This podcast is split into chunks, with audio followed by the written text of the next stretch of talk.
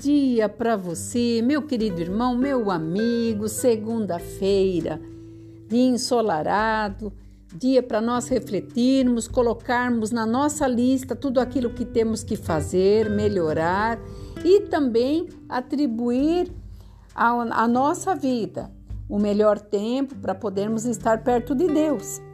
E a palavra de sabedoria, nesta segunda-feira, quase já chegando ao final do mês de maio, nós estamos falando sobre o reconhecer o Deus que nós servimos, que nós acreditamos e que sabemos que tudo está na mão dele para que tudo se conclua na nossa vida. E no Salmo 14 diz assim: o, o insensato no seu coração diz: não há Deus. Corrompe-se e praticam abominações. Já não há quem faça o bem. Nós estamos vivenciando isso durante os dias, principalmente desde o início desse ano, nós estamos vendo como o bem está difícil para ser feito. Como que as pessoas não reconhecem o que Deus fez de melhor para nós. Nós não estamos aqui como meros bonecos, nós estamos aqui como seres que temos a vida, nós temos o dom, nós temos o querer, o realizar que foi dado por Deus. E muitas vezes nós vemos isso tentando ser apagado em mídias, em situações, querendo ser exemplo para aqueles que servem a Deus. Querem muitas e muitas vezes nos calar e calar principalmente a palavra de Deus, mudar a palavra de Deus, porque afinal de contas eles estão achando que ela está ultrapassada, que ela é velha, que ela já perdeu seu tempo de validade. Então, o Senhor nesta manhã colocava no meu coração que a corrupção entre o pecador e aquele que quer servir a Deus. Deus jamais perdeu uma batalha. Esse livro, ele veio, foi escrito e veio para ser lido até a eternidade. Ele é o nosso manual do fabricante. Ele nos fez mediante a sua palavra. E antes mesmo que os homens bons e homens maus existissem, Deus já conhecia o que ia acontecer. Ele nunca perdeu o controle e não vai perder. Por isso, quando essa pessoa que pensa assim que que não há Deus, ele é desprovido, sabe, de discernimento espiritual.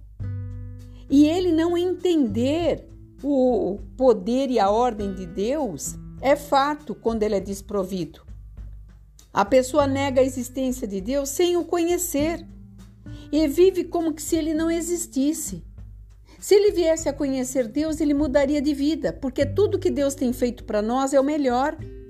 E o que nos impede muitas vezes de recebermos mais a benevolência de Deus é o nosso coração, muitas vezes duro e maturo, a nossa insensatez quando a palavra dele fala conosco diretamente, porque nós queremos que os outros mudem, mas nós mesmos não queremos mudar.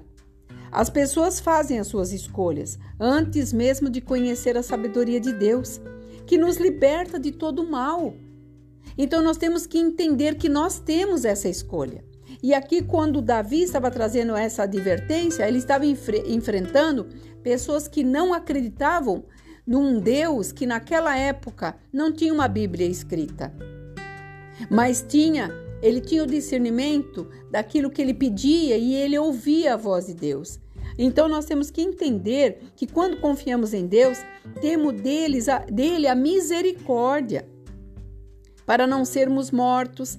Temos livramento muitas vezes que nós não enxergamos e muitas vezes achamos que é sorte. Aí eu tive sorte.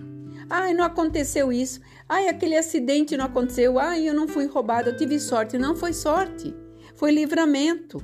Sabe por quê? No Salmo 23, versículo 4, diz assim: Ainda que eu ande pelo vale da sombra da morte, não temerei mal algum, porque tu estás comigo, o teu bordão e o teu cajado me guardam. Sabe o que, que é o bordão? É a vara que nos protege, o cajado que nos puxa para perto dele, como bom pastor. Então não diga que você teve sorte.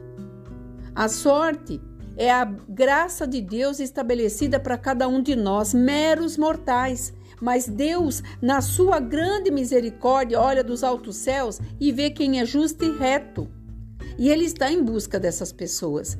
Então, que você possa, nessa segunda-feira, não reclamar que não conseguiu resolver algumas coisas na semana que passou, porque muitas vezes nós nos dispersamos e não olhamos realmente para aquilo que precisamos mudar em nós. Nós sempre queremos mudar no próximo, mas toda essa mudança tem que começar primeiro em nós, porque quando Deus encontra em nós, sabe, o aconchego da palavra dele, o estatuto sendo estabelecido nas nossas vidas, as regras que não foi diferente para os reis, que não foi diferente para os profetas, então nós veremos a glória de Deus se manifestar na nossa vida. E aí você vai conhecer Deus e aí você não vai ficar no anonimato, porque ele tem nos chamado como filhos. E como filhos temos que obedecer. E obedecer requer muita disciplina. E nós, seres humanos, queremos viver indisciplinadamente.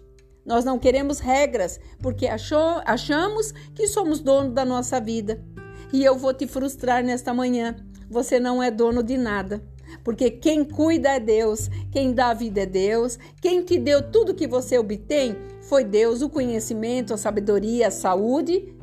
E para finalizar, tudo que somos é de Deus e tudo vai voltar para Ele.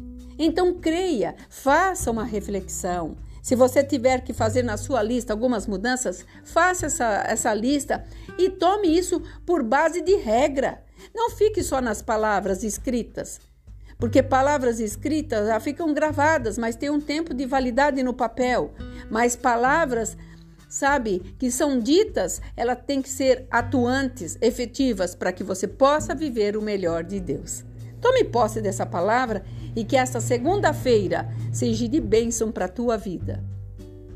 Aqui é a pastora Marina da Igreja Apostólica Remanescente de Cristo que você possa receber as bênçãos do Senhor neste dia, ficar com ela e sentir o gosto da vitória. Shalom Adonai.